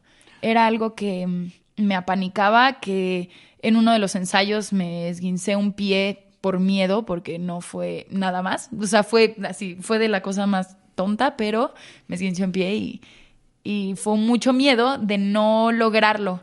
Y me acuerdo mucho en mi primera función de decirme como, mira, o sea, lo lograste, lo lograste a pesar de tus miedos y a pesar de tu nervio y a pesar de estoy cubriendo a Bianca Marroquín y, ¿sabes? O sea, todas esas cosas. Eh, sí, fue algo muy, muy hermoso. Y esa, esa, a mí no me tocó verla contigo, yo la, yo la vi con, con Bianca. Y es que ese vuelo era, Era espectacular. o sea, era una cosa que terminaba y que era así como de, "Ah, qué bonito. Y Sí. que terminara así era impactante. O sea, era... Porque también era, era hermoso ver a la gente, al, al, Claro. al público, a los niños obviamente, pero a los adultos. Era lo más maravilloso de que la actriz se salió de la pantalla, ¿me explicó? Era Claro. eso. O sea, cuando empezabas a volar arriba de ellos, era de... ¿Qué está pasando? Y hasta algunos querían agarrarte el pie de como de alcanzarte. eh, y no nada más los niños, también los adultos. Era así. Se salió la actriz de la, de la pantalla. Era Sí. hermoso, hermoso. Wicked. Wicked. Ay, fue. Siempre lo he dicho, fue un. Un proyecto en donde aprendí mucho sobre paciencia, sobre saber que iba a llegar mi momento. Em, yo entré como stand-by de Glinda, que no era la titular, evidentemente, era Ceci de la Cueva. Y entonces todo el- todos los ensayos y el primer mes de la temporada, pues yo estaba detrás y sabía que en algún momento lo iba a hacer, pero justo por eso digo, fue un diplomado de paciencia y de saber que en, algún momento va a llegar tu momento, Claro. ¿no? Eh, y fue hermoso. En esa a comparación de Mary Poppins, por ejemplo, solo tuve cinco funciones de Mary Poppins como Mary Poppins, todas las demás como ensamble o como la mamá, que también cubría ese personaje. Pero acá en Glinda di 111 funciones. Wow. De las como 400 o 400 algo que, que fueron. Y nada, crecí muchísimo. O sea, la Glinda al principio era completamente otra a la Glinda del final y la Majo del final, ¿sabes? Entonces fue hermoso, hermoso. Ok. Noche de Reyes. Noche de Reyes fue de las primeras obras que creo que sí me sacaron mucho de mi zona de confort. Eh, Alonso Íñiguez, que fue el director, eh, de una forma muy amorosa, pero me ayudaba a hacer esta femme fatal, ¿no? Eh, y, y como explorar esta sensualidad y esta cosa que en la vida me da mucha pena sentirme sensual o sexy, que a veces le entro ya más al juego, pero justo esa fue de las primeras veces. Y, y esa femme fatal y ese, esa desfachatez y todo fue, fue hermoso, fue hermoso probarme eso también. Esta es de mis obras favoritas. Yo no sé por qué no regresó. En 2021, después de la pandemia, hubiera sido perfecto. O 2022. Canciones para un mundo nuevo. Uf, canciones para un mundo nuevo. Justo el, me decías que la entrevista de Bule Bule fue antes de que me fuera a España. Ajá. Me fui a Madrid tres meses a probar suerte, a bla. Y Canciones para un Mundo Nuevo llegó justo cuando regresé, eh, r- rompí una relación que, que tenía en ese entonces y Canciones para un Mundo Nuevo habla sobre cuando crees que vas hacia un lugar y dices, ¿qué crees? Hay 20 mil ramificaciones y hay muchos cambios y todas las canciones de ese show hablan sobre los cambios y sobre los momentos claves de cada uno de los personajes en donde algo se rompe y tienen que ir a otra dirección. Y eso era lo que me estaba sucediendo. Entonces cantaba Yo no le temo a nada. Todas y cada fueron 10 funciones, me parece. Era un reto cantar esa canción desde los ensayos. Eh, el score es brutal, me fascina, es de mis scores favoritos y esa canción sigue siendo un himno para mí. Otro musical, The Prom. The Prom fue otro cambio. Bueno, es que justo eso, creo que el teatro siempre lo he publicado varias veces y no me canso y no me importa repetirlo. El teatro siempre me ha acompañado en las buenas y en las malas y siempre me ha rescatado en las buenas y en las malas. Y The Prom también llegó, me hice este cambio de look, me corté el cabello, me lo pinté muy rubio, lo tenía muy platinadillo, no platinado, muy rubio. Y Angie, siempre me he considerado actriz y cantante. Y cuando me dicen actriz, cantante y bailarina, siempre hago, bueno, este sí. Sí he tenido mi entrenamiento como baile, pero siempre ha sido mi coco. Siempre ha sido mi miedo, este chip que tenemos a veces de que no, es que yo no soy tan bailarina, ¿no? Y Angie es un personaje que sale del ensamble, que es la bailarina, que... Y estar con Marian Caballero, que es una mujerona espectacular, despampanante, y la manera en la que se mueve, me retaba muchísimo y me apanicaba muchísimo. Ok. Y Angie fue un personaje que Vicky Araico me ayudó. Jolly Campos y Vicky Araico fueron mis musas, mis hadas madrinas, Ah. mi- que me hicieron fuerte y que me hicieron amar lo que tengo y lo que soy y evidentemente no quedarme a mí ahí, ¿no? O sea, no es mediocridad, sino a partir de esto que tengo, de qué manera puedo yo hacerlo brillar. Y creo que eso fue Angie. Ok. La penúltima es Detectives y Ladrones. Detectives y ladrones eh, fue un reto porque, pues, sí era comedia, pero era una cosa más fársica Ajá. y me costaba muchísimo. Rafa Massa, que fue el, el director, lo tenía súper claro en su cabeza porque creo que él lo hace muy cañón. O sea, los personajes que le tocaban hacer eran brutales y creo que la farsa le entiende perfecto. Mm. Entonces entrar a ese mundo de Rafa en su cabeza eh, me apanicaba. Pero cuando entendí el juego... eh, empecé a disfrutarlo mucho más. Por ejemplo, una Jimena Cornejo también nadaba ahí, o sea, era su, su momento, Sí, ¿sabes? claro. Entonces, sí, fue un súper reto para mí entender eh, ese género. Ok. Y cerramos con una de mis obras favoritas de la vida, Indecente. Indecente. Ha sido de las sorpresas más hermosas que me ha traído la vida. em, porque ya habían hecho las audiciones, me parece que ya estaban por definir al elenco. Y en ese entonces Ania Zafir, que era un- la primera directora que, que lo, que lo iba a dirigir, como que todavía no estaba tan segura del personaje de. Ujú. Y les pidió, le pidió a Ana Kupfer que siguiera buscando actrices de teatro musical. Ana Kupfer le habla a Rina Razlayevsky. Perdón si lo dije mal, Rina, perdóname, no sé cómo se Ra- yo tampoco sé decir así, Bueno, Raclevsky. pero algo que se lo he repetido mil veces a Rina. Rina le dijo, ¿ya viste a Majo Pérez? Y Ana Kupfer dijo, no, ok, a ver, conseguimos, bla, bla. Me marcaron, fui a la audición, me sentí muy hermoso. O sea, fue de esas audiciones que todo sucede y te dejas ir y fue muy hermoso. Llega Ana Guzmán, la escena sucede precioso y me quedo. Y de ahí lo demás es historia. Y el elenco de Indecente son de esas personas que quieren mi isla siempre. Ok, qué Así. bonito. Y es que Indecente también iba a volver. Y no nada más el elenco, la producción. sí, sí, o sea, la sí, gente sí. de Indecente. Y volverá, ¿no? Volverá. Qué bueno. Sí, Ay, sí. es que esa obra. Seguiremos que- buscando el espacio para volver a contar eso. Sí, Es brutal. Sí, tienen que regresar. Creo que es una obra que ha conectado mucho con el público Sí. y que tienen que seguir haciéndolo. Y ahora, ya para terminar, vamos con una dinámica que son preguntas acerca del teatro en general. ¿va? Primera obra de teatro que recuerdas haber visto. Me acuerdo mucho, y te lo he dicho mucho, eh, Ricardo Díaz, hace muchos años, hizo la música de em, El jorobado de Nuestra Señora de París, en donde estaba Fred Roldán. Ok. Y yo tenía el cassette. Ok. Cassette, o sea, ya con eso te estoy diciendo todo. Tenía el cassette y era, a mí me encantaba la música y con mi hermana así de, ahora tú haces este coro, luego yo hago este y así. Entonces, esa es de las primeras que recuerdo. Seguramente vi otras, pero ya como más consciente y así, de tener mi, mi programa de mano firmado por los actores, que hay algunos ahí compañeritos, Hugo Serrano, Eden Pintos, o sea, que estaban ya desde ese entonces, pero sí. Ok, qué, bon- qué bonito. Obra de teatro que más veces has visto o que es tu favorita. Híjole. Como espectadora, ¿eh? No, no, no Sí, sí, haciéndola. sí.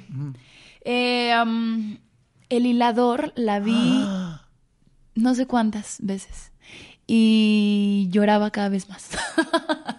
Esa, Güences y Lala fue otra. Ok. Siete veces adiós también la he visto varias. Ok. Creo que esas tres son de las que más he visto. Seguramente hay otras, pero me fascinan. Eh, y lloro cada vez que voy. Ahora, una obra que recuerdas puede ser cualquiera de estas tres opciones, de estas tres opciones, que no te gustó, que te quedaste dormida o que no fue una experiencia agradable en general. Bueno, voy a decir, pues no me gustó y entonces nunca me salgo, Ed. Nunca, nunca me salgo. Pero me salí, pues es que también para qué yo voy, ¿no? Pero eh, creo que fue el... ¿Por qué los hombres aman a las cabronas? Ah, Me acuerdo de esa que dije, no sé qué está pasando, no sé. Creo que sí fue, bueno, es que eran varios sketches de mujeres en donde hacía, en donde en todos los sketches mostraban a la mujer hormonal, a la mujer Mm. eh, ya que celosa, a la mujer que, o sea, que era, oye, nos muestran como si fuéramos, ¿no? Como la mujer berrinchuda, la celosa, la este mm, que solo le importa el dinero. Eh, No, no sé. Me salí. O sea, de verdad fue primer acto y yo decía, bueno, en el intermedio, ay, el coche, no sé qué, me fui, bye, hasta luego. Yo nunca le he Sí. visto, pero no se me antoja justo lo que dices. Perdón. Es esta comedia como un poco vieja, ¿no? Como dices. o sea. Ajá, y, y bueno, yo también, ¿para qué? ¿Para qué voy? ¿No? Pero... Tengo una pregunta curiosa. Eh. ¿Te llamó la atención por algo? ¿Te invitaron? Me, me habían dicho que si quería estar, no sé qué, dije, bueno, Ah, voy a ver, voy a ver. No, no hubo manera. Ok. No hubo manera. Va. va, va. ¿Extrañas los musicales? ¿Hacerlos? Eh, sí, sí, porque he tenido la fortuna de que mucho de mi carrera fue teatro musical, pero amo que, que es algo que ahí está, ¿sabes? No es, no es una puerta que cerré, ni mucho menos, simplemente han llegado otros retos que también me han fascinado mucho, mucho, mucho. Los extraños, sí. Me fascinaría, por ejemplo, un Mary Poppins, que lo mencioné hace rato, ¿no? Como que tuve ahí cinco funciones de Mary Poppins. Es algo así que me fascinaría, aunque sé que es una obra difícil de que regrese. Y eh, pues sí, la verdad es que la- los musicales que han venido, aunque me han fascinado, yo no me he visto, Claro. yo, yo imaginado en ellos. Eh, creo que tiene que ser un, un otro, un musical en el que, pues claro que quiera apostar por uno de esos personajes, que, que sienta que, que voy también, porque por ejemplo, em, no sé, un mamá mía que decía, es que siento que no me, ya no me veo chiquita para la niña, pero siento que podría ser una cover de las mamás o las amigas. Sí, de las amigas. Pero sí, siento que estoy en medio, Sí, ¿no? que es un poco lo que hace Ana Ceci, es ¿no? un poco lo que hace Ana Ceci. Natalia Saltiel, Exacto, bla, bla, ¿no? ujú. En- Pero sí, o sea, extraño, claro que extraño, es increíble, pero también estoy muy feliz con los retos que he tenido. Claro, claro, claro. Tres musicales que te gustan y tres musicales que no te gustan. Eso puede ser tú como espectadora, o sea, como fan. Amo, amo, amaría que los trajeran, pero mm, bueno, creo que es difícil. Eh, Come From Away es de mis favoritos, o sea, la música, sí. Yo no lo siento tan difícil porque estuvo en. Argentina. Y, ¿Pero y crees yo que te, la y yo te- historia- tú quieres cantar la de la piloto, ¡La ¿verdad? piloto! Sí, claro. te veo, te veo totalmente mira, cantando la de Me and the Sky. Me Es- fascina. esa canción es increíble. Pero, por ejemplo, ese personaje dice que ya tiene 50. Entonces, bueno, se pueden tardar un poco, se pueden tardar, dejen que madure tantito más. Este, o nos caracterizamos, no pasa nada. Em, ese es uno que me fascina. Once on This Island, por ejemplo, una vez en la isla, me encanta la música, pero entiendo, entiendo la historia y entiendo el elenco que necesitan. Eh, pero bueno, me fascina. Y Aida siempre va a ser de mis musicales favoritos, sí aunque, aunque es ya viejillo, pero me fascina. E- Esos tres me encantan. Em, que no me gusten. Eh, ay, discúlpenme todos los fans. Cats nunca le he encontrado el gusto. tampoco, discúlpenme, tampoco, discúlpenme por favor. Eh, híjole, aquí me van a linchar. Eh, tengo un amor-odio con el fantasma de la ópera. Ok. Me gusta la música, me parece un musical lento. Eh, sé que es un clásico. Perdón, no me odien, ¿ok? Va. Eh, y otro, ay, no sé. eh, mm, mm, mm, Perdón, lo voy a decir. Así, ya, puros hates. Me gusta mucho la música de Mamma Mía porque son clásicos y ABBA es espectacular y la historia no sé si me fascina, Mm, ¿sabes? claro, claro, claro. Pero me encanta, o sea, y mira que ahora he visto Mamma Mía no sé cuántas veces, también es una de las que porque Ana Ceci subió, porque en el este porque Natalia Saltiel subió, porque fui al estreno, porque Natalia Moguel subió, o sea, la he visto varias veces. Me la paso muy bien. Sí, sí, sí. Más la historia no sé si me encanta. Claro, te entiendo. Sí, sí. Sí, no, no, está válido, es válido, muy bien. ¿Cuándo supiste que te querías dedicar a esto, a actuar, al teatro? Es muy chistoso porque cuando empecé clases eh, y talleres y la, desde los 11 años, porque era como clases extracurriculares, porque yo sabía que me gustaba cantar. Entonces, pues nada, tomé clases y estaba esta escuela, tercera llamada, que era de artes escénicas y bla, bla. Y de los 11 a los 18 aprox lo estuve alternando con la escuela, con la secundaria, con la prepa. Después entré a arte estudio. Y nunca me imaginé, jamás me imaginé que me iba a dedicar a esto. O sea, como que sabía que era muy difícil entrar. Em, sabía que estos tabús, ¿no? De no puedes vivir de eso, eh, te vas a morir de hambre, bla.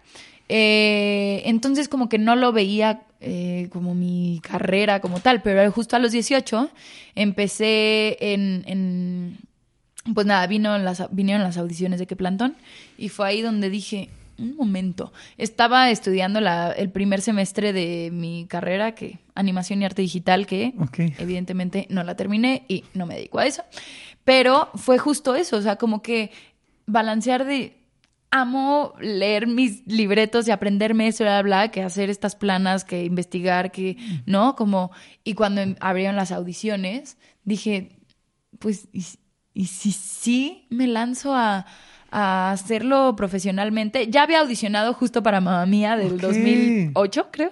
Eh, y después fui a audicionar a qué plantón y empecé a quedarme, a quedarme, a quedarme. Y fue ahí cuando dije, bueno, tal vez sí puedo hacer esto profesionalmente. Y a partir de ahí. O sea, fue como, supe que quería quedarme en ese inter, como sabía que me fascinaba y que me encantaba todo esto, pero no como para dedicarme como tal. Y ese fue ahí un, un break bonito de, de mi vida, como de decisiones. Claro, ok, ok, ok. Sí, como hasta que ya fue ocurriendo, te diste dando, sí, dije, ah, dando cuenta. Ah, ok, sí. Estoy pasando filtros. Ah, ok. Ah, bueno, sí, no, o sea, solo mi trabajo va a ser ir a ensayos y obviamente pues somos, mi hermana y yo somos las ovejas artistas de la familia. Entonces, que la familia entendiera de qué iba, ¿no? Y que los lunes, martes, miércoles eran mis fines de semana. Claro. Como cambiarles ahí. Cambiar el chip, sí, claro, claro. Me gusta hacer mucho esta pregunta, que tiene que ver un poco con la formación. O sea, tú has estado en diferentes escuelas, diferentes talleres, cursos has tomado. ¿Qué de tu formación sigues teniendo presente y te sirve? O sea, ¿qué consejo o qué cosa que aprendiste la sigues teniendo muy presente y te sirve en tu, en tu quehacer? Uf, em, pues es que mm, no podría decir uno en específico, pero creo que justo eso, algo que me fascina es em, por los talleres que he tomado, yo no tuve la fortuna de irme a un AMDA, mm. de estudiar la licenciatura en como que mi camino fue desde otro lado y no tuve alguien en mi familia o alguien así que me dijera, ¿por qué no pruebas por aquí? Entonces se fue dando y fui tomando clases, fui bla, y, y a la fecha, cada vez que puedo, me meto a talleres intensivos, o, ¿no? Eh, pero algo que me encanta es que de esos talleres he agarrado esta herramienta y esta mm. otra y, y, algo que defiendo mucho porque creo que eh, me encanta eh, la gente que tiene como súper marcado de, no, mi técnica es... y yo pues no puedo decirlo así. He aprendido varias, pero algo que me fascina es armar lo que a mí me funciona y evidentemente seguir escuchando. O sea, el último taller que tomé fue con Cristian Magaloni después de haber hecho ya Indecente y es brutal eh, cómo pues muchas veces queremos empujar y muchas veces queremos que sucedan las cosas en vez de simplemente relajarnos y dejarlo ser, ¿me explico? O sea, mm. y algo que he aprendido es eso, a muchas veces me preocupo por lo que tengo que hacer, por lo que me tiene que salir, en vez de fijarme en el otro, en vez de mm. escuchar al otro y una cosa mucho más humana y terrenal que estar en mi cabeza y que en el ego y el perfeccionismo, ¿no? Entonces, pues sí, son como cosillas que ahí he aprendido y que lo busco cada vez que me sucede de estar en la cabeza y el perfeccionismo y el ego, trato de, de bajarme y de, y de buscarlo desde aquí y con mis compañeros. Algo que me funcionó mucho en Indecente y en los ensayos lo descubrí fue eso. dejar de, sí, claro, pensar cuál es mi texto, qué es lo que yo tengo que hacer, que bla, bla, pero estar, es- estando a partir del otro, eso me ha funcionado mucho más. Entonces, son cosas que sigo descubriendo.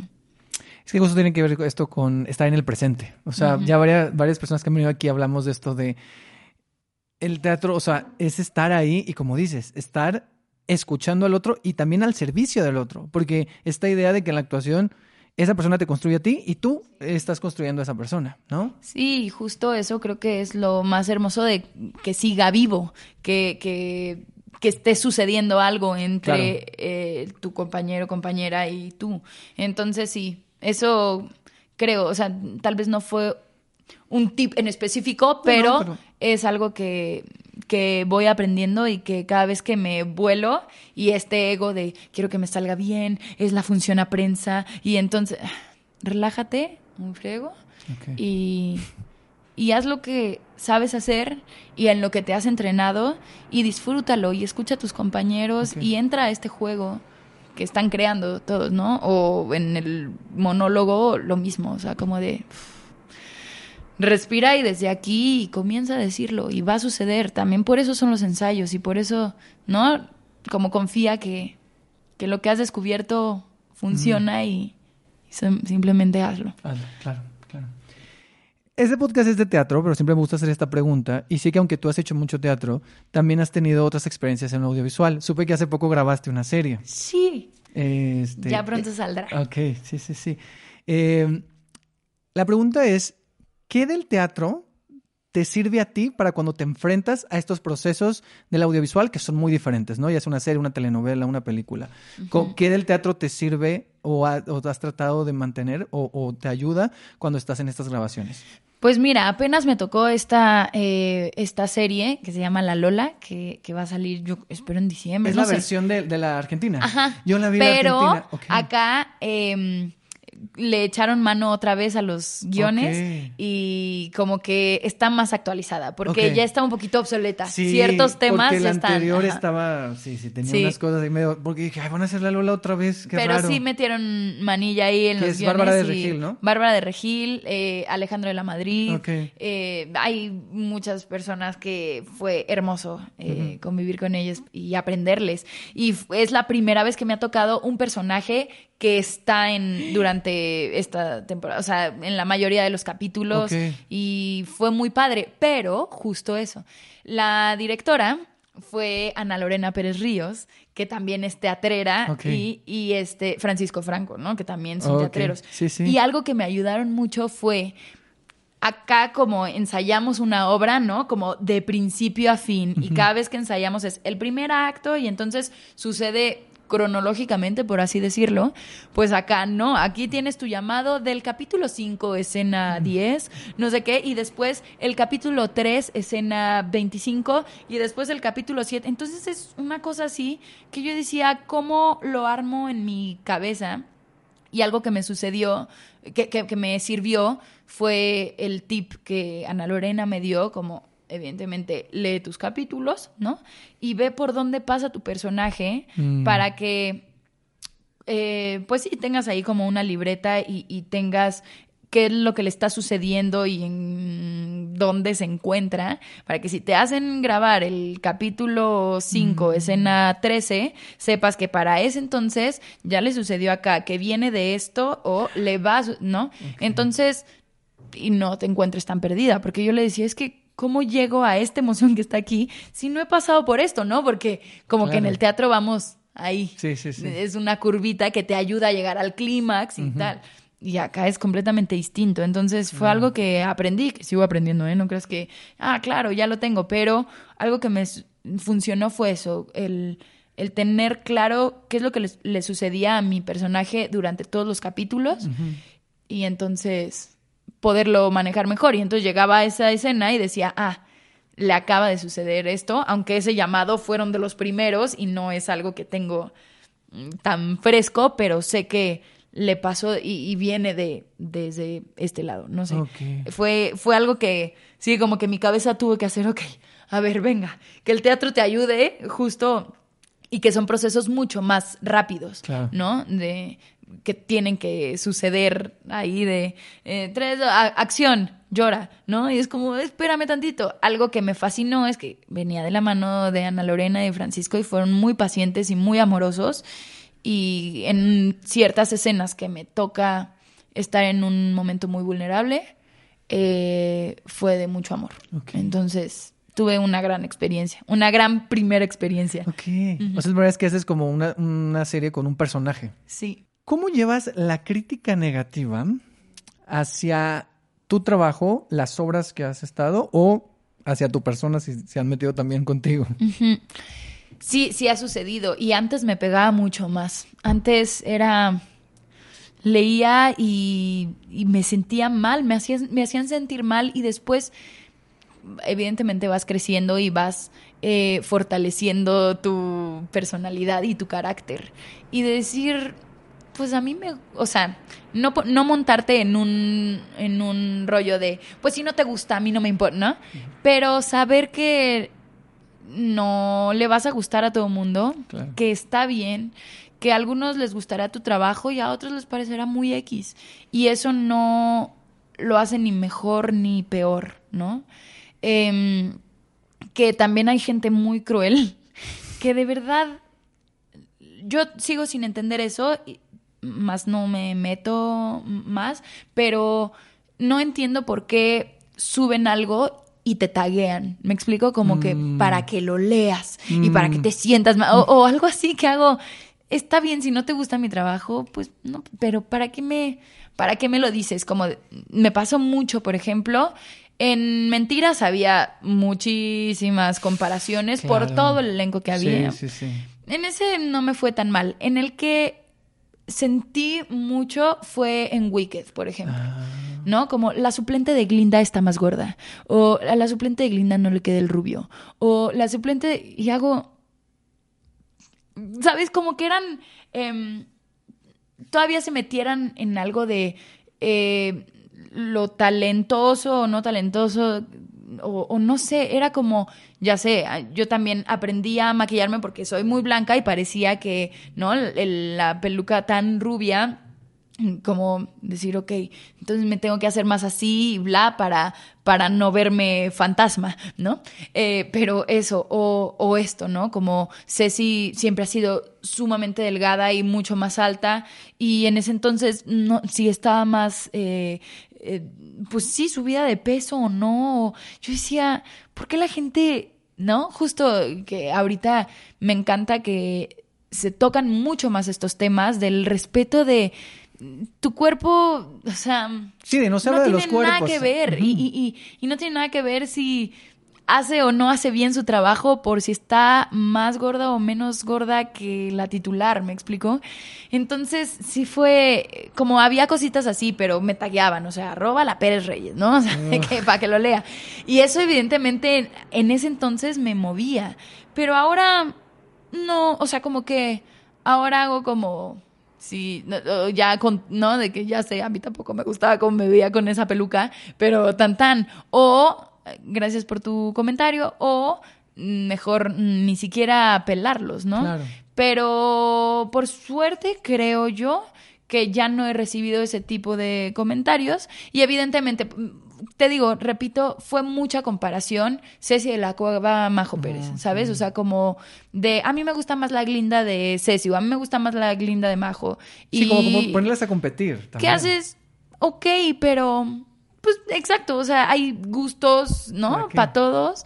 Eh, y sí, puede ser que, que- que te guste más el, el trabajo de alguien más y está bien. Claro. Y justo ahorita como que, pues también era mucho mi ego, ¿no? Como de, ay, chale, no les gustó lo que yo hice, pero si yo lo estoy haciendo, y ahorita es de ya, o sea... Claro que lo hacemos por el público, y, y- pero también lo hago por mí. O sea, también hago esto porque me fascina y me encanta y trato de dar lo mejor de mí. Y si a alguien no le gustó, pues no puedo hacer nada, ¿no? Y entonces como que ya lo veo ahorita desde otro lado y también ya no me han llegado esos comentarios tan negativos, pero sí fue una época que, pues no sé si fue también mucho el fandom de Wicked, que Eso sí, tuve muchos, como varios comentarios. Y creo que Ana Ceci también te lo puede decir, ¿no? O sea, una comparación con, Con Dana, Dana, y así. claro. Eran como Dana Paola y Ceci de la Cueva, y entonces eran ahí algunos comentarios que hacías, yo solo estoy, hago mi trabajo.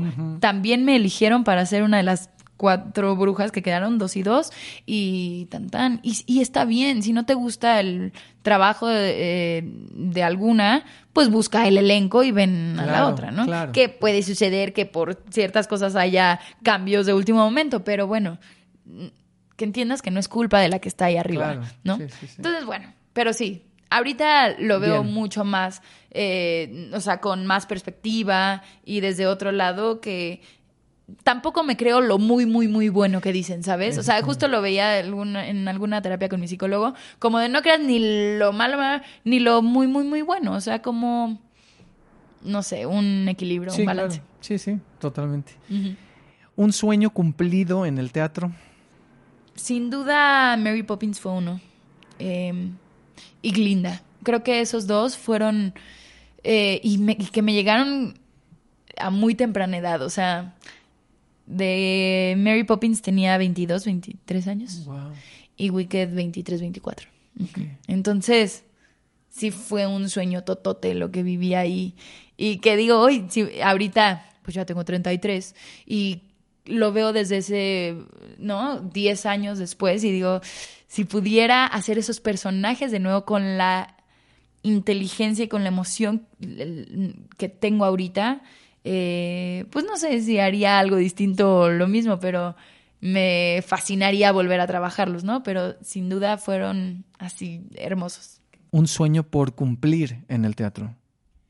Eh, mira que no sabía que era un sueño, pero se volvió. El, el unipersonal que hice el, fue un gran reto, más que un sueño, fue un gran reto, pero no tengo un sueño en específico por cumplir, pero creo que va muy encaminado a eso, como em, deseo que me lleguen otros personajes que me reten de igual manera como fue Indecente y como fue el monólogo, que me hicieron crecer mucho como mujer y como actriz y que me, y que me siento más fuerte. O sea, eso sin duda, me siento así. Un miedo de esta profesión. Estancarme. El...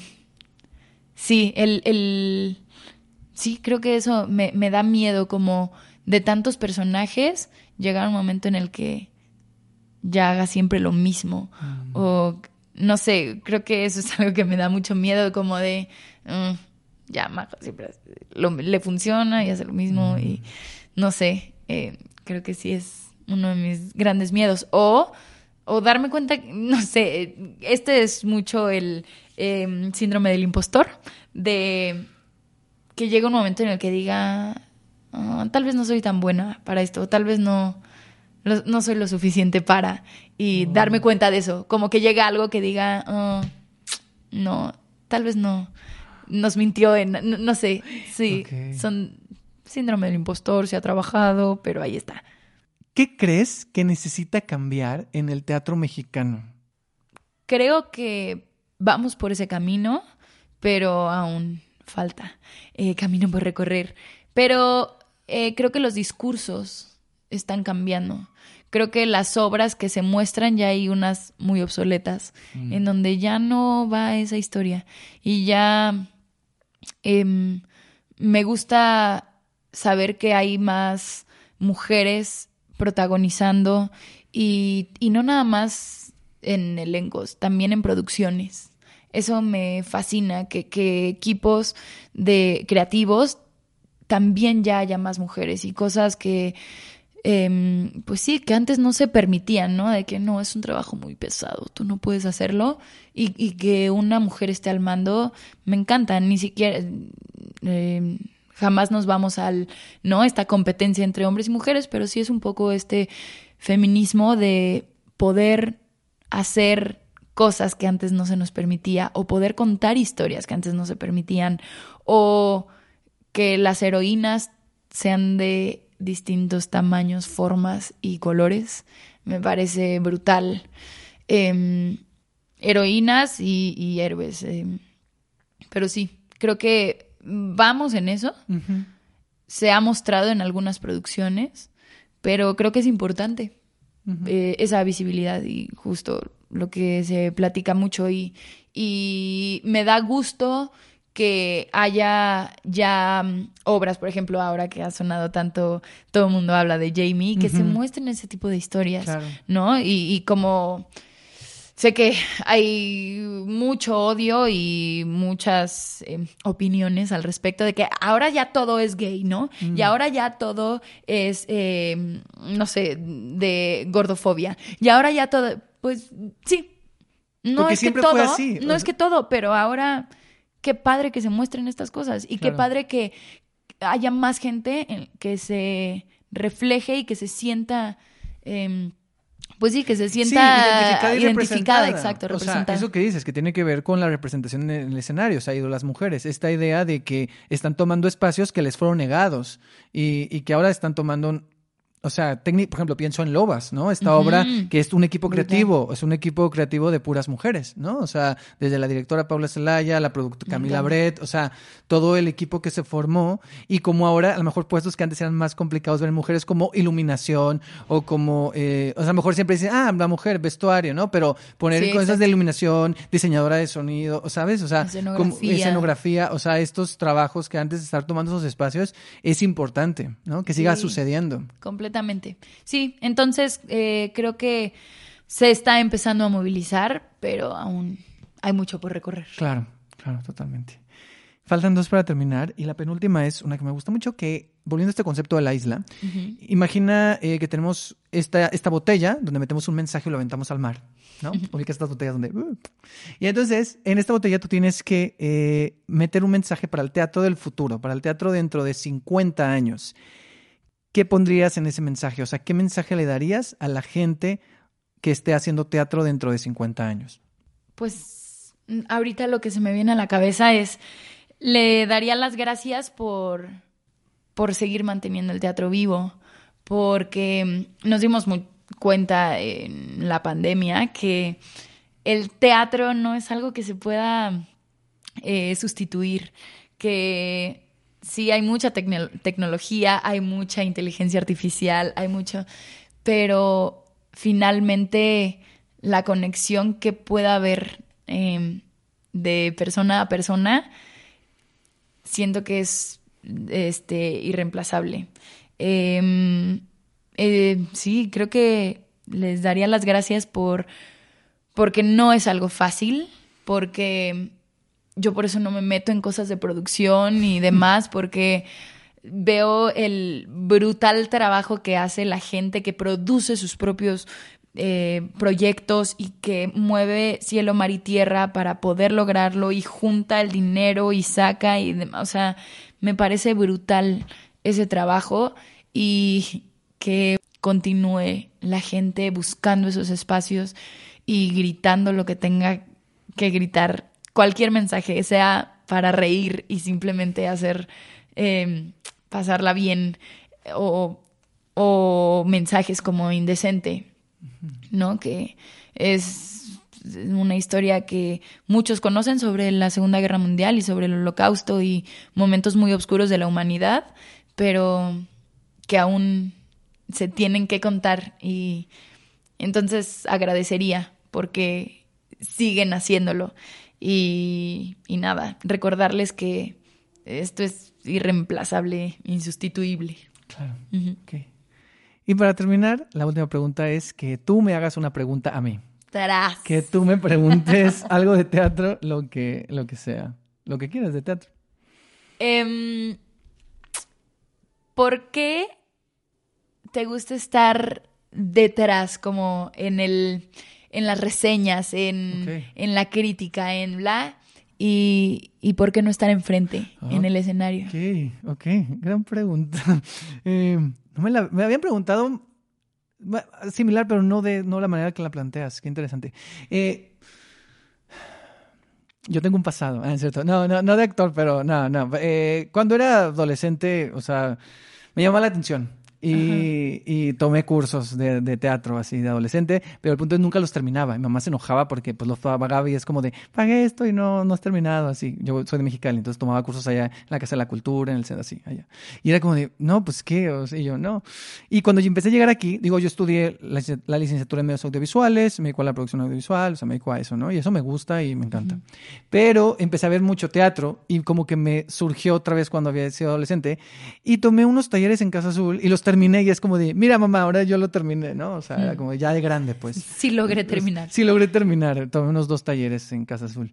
Este, y me llamó la atención, pero me gusta más verlo, o sea, hay algo que me gusta mucho eh, que tiene que ver con verlo y platicarlo. O sea, ya sea que yo te lo cuente en una reseña o hacer esto que este año ha sido increíble para mí, que es entrevistar gente. O sea, yo creo que a partir de, porque es como es herramientas que he aprendido, porque también he tomado cursos de crítica y, y como para hacer todo esto, eh, esas herramientas, ¿cómo las puedes utilizar en otras cosas como una entrevista, por ejemplo.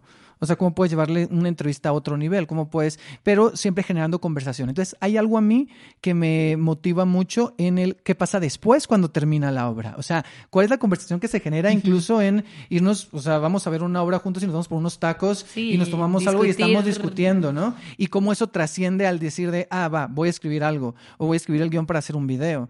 Es a partir de esa curiosidad. Entonces, creo que me interesa, eh, sí me da gusto, ya lo he dicho aquí, como de escribir algo, o sea, algo que pudiera formar como, o sea, si formara parte del fenómeno teatral, sería escribiendo, pero me interesa mucho lo que pasa después. Entonces, estas herramientas que he creado y que me he inventado me sirven y que he adaptado, me sirven para eso. ¿Sí me explico? Qué hermoso. Sí, es que justo me parece loquísimo, evidentemente, cada cabeza es un mundo, pero amo yo también ver teatro y que las obras me muevan y me conmuevan, pero a mí me sucede de yo quiero hacer eso. ¿Me explico? O sea, Claro. evidentemente desde, pues sí, mi, mi cabeza y mi pasión y demás es yo quiero hacer algo así, o sea, yo quiero estar en el escenario y hacer algo así, o contar una historia así, o cantar esta canción, no sé, o sea, como que a mí me sucede eso y Claro. me encanta que escucho también tus reseñas y, y lo mucho que te emociona platicar sobre una obra, pero justo eso, el saber cómo surgió, por qué, qué, qué pasa después. Claro. Entonces, nada, me, Sí. me parece muy curioso y me encanta eso de y que creo que eso es, es increíble, pues sí, la cabeza de cada quien y cómo lo vemos y desde dónde nos mueve y, y qué nos inspira a hacer después. Sí, o sea, justo como lo mismo, exacto. Inspira de diferente manera, ¿no? A Tú dices de, yo quiero hacer eso, ¿no? O sea, yo quiero hacer un monólogo algún día, ¿no? Y vas y lo haces. Y yo digo, ah, yo quiero, quiero hablar de esto, quiero entrevistar a tal, ¿no? Y entonces Y es... creas otra cosa, Y creas sí. otra cosa. O sea, cómo, cómo el teatro te da esas posibilidades de creación. Sí, justo es, es lo maravilloso y me encanta justo estas eh, ramas que hay. Y cuando tengo la oportunidad de hablar con personas que, eh, alumnas, alumnos que están estudiando para teatro o teatro musical, justo mostrarles todas estas ramificaciones que hay, que habrá muchos que sí se dedican al teatro como actores o como actrices o como intérpretes, ¿no? Y habrá otros que están de otro, del otro lado de- del teatro, pero también de la mano del teatro, pero Claro. creando otras cosas, ¿no? Entonces Sí. es, me parece hermoso. Me Sí, parece, sí.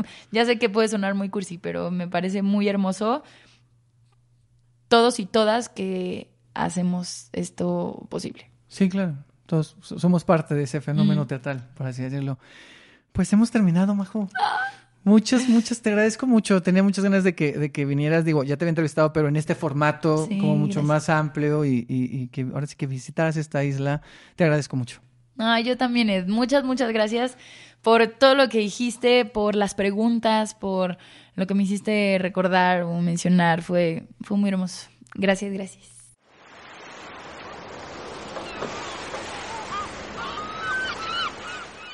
Gracias, Majo, por pasarte a la isla. Qué chido platicar contigo de esta manera, más tranqui, echando el chismecito a gusto. Qué interesante la carrera de Majo, como lo dije en algún punto de la entrevista, es una actriz que ha hecho de todo, ¿no? Y, lo que le falta todavía por hacer. Y hablando de hacer de todo, hace unos días salió la noticia de que Majo será la anfitriona de la ceremonia de premios creativos de los Metro este año. Recuerden que desde hace dos años, como hay muchas categorías que premiar, decidieron hacer una ceremonia previa donde se entregan los premios a las categorías creativas. Los años anteriores, esa ceremonia ha sido conducida por El Guana y por Ariel Barran, y este año será Majo Pérez.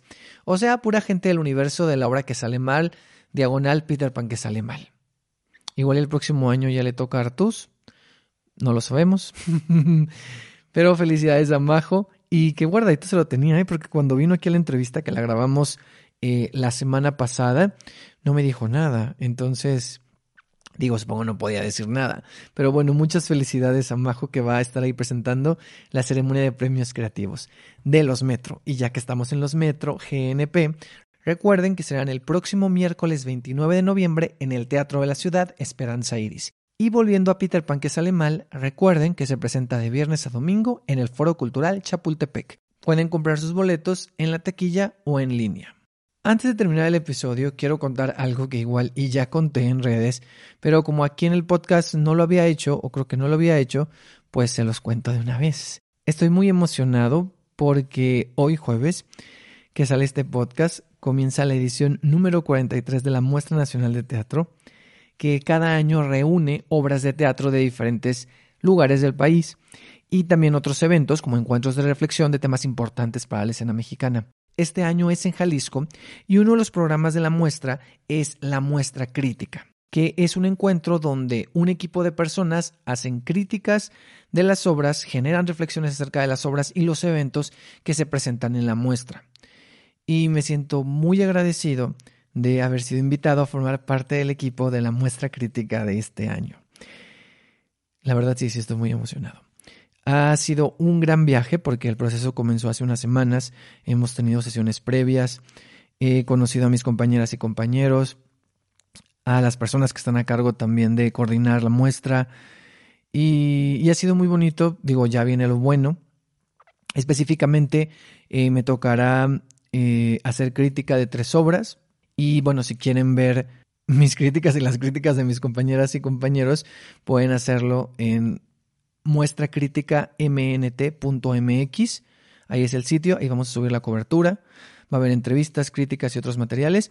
Y también en las redes, en Instagram, TikTok y Twitter o X y también en Facebook, eh, muestra crítica. Así pueden encontrarnos. Entonces ahí pueden seguir el contenido que estemos haciendo para la muestra crítica. Y bueno, como estaré varios días por allá, enfocado en este proceso de aprendizaje y laboratorio, pues habrá una pausa en el podcast. Pero no se preocupen porque a finales de mes nos volvemos a escuchar ya para la recta final de la temporada de esta isla llamada teatro. Y en lo que eso sucede, pues recuerden que me pueden seguir en arroba rcenateatro en Instagram y en Twitter o X o X y en arroba rcena-teatro en TikTok.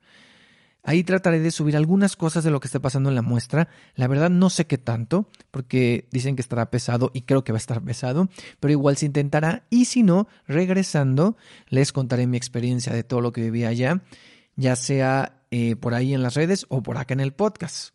Un episodio especial de la, de la muestra, ¿qué tal? Eh? No lo sabemos, pero bueno, capaz si ocurre. Pero bueno, esas eran las noticias. Estoy muy contento, muy nervioso, eh, muy emocionado. Y, bueno, nos escuchamos pronto. Es momento de despedirnos y dejar esta isla. Gracias por haber estado aquí. Nos escuchamos en un próximo episodio. Y si no, de seguro nos vemos en el teatro. Adiós. Es momento de dejar la isla, pero cada vez que vayas al teatro volverás a ella. Y si no, nos vemos aquí en un próximo episodio. Había una isla, pequeña isla, es un refugio, un escondite, una isla que nos aísla o nos conecta, ya lo sabré.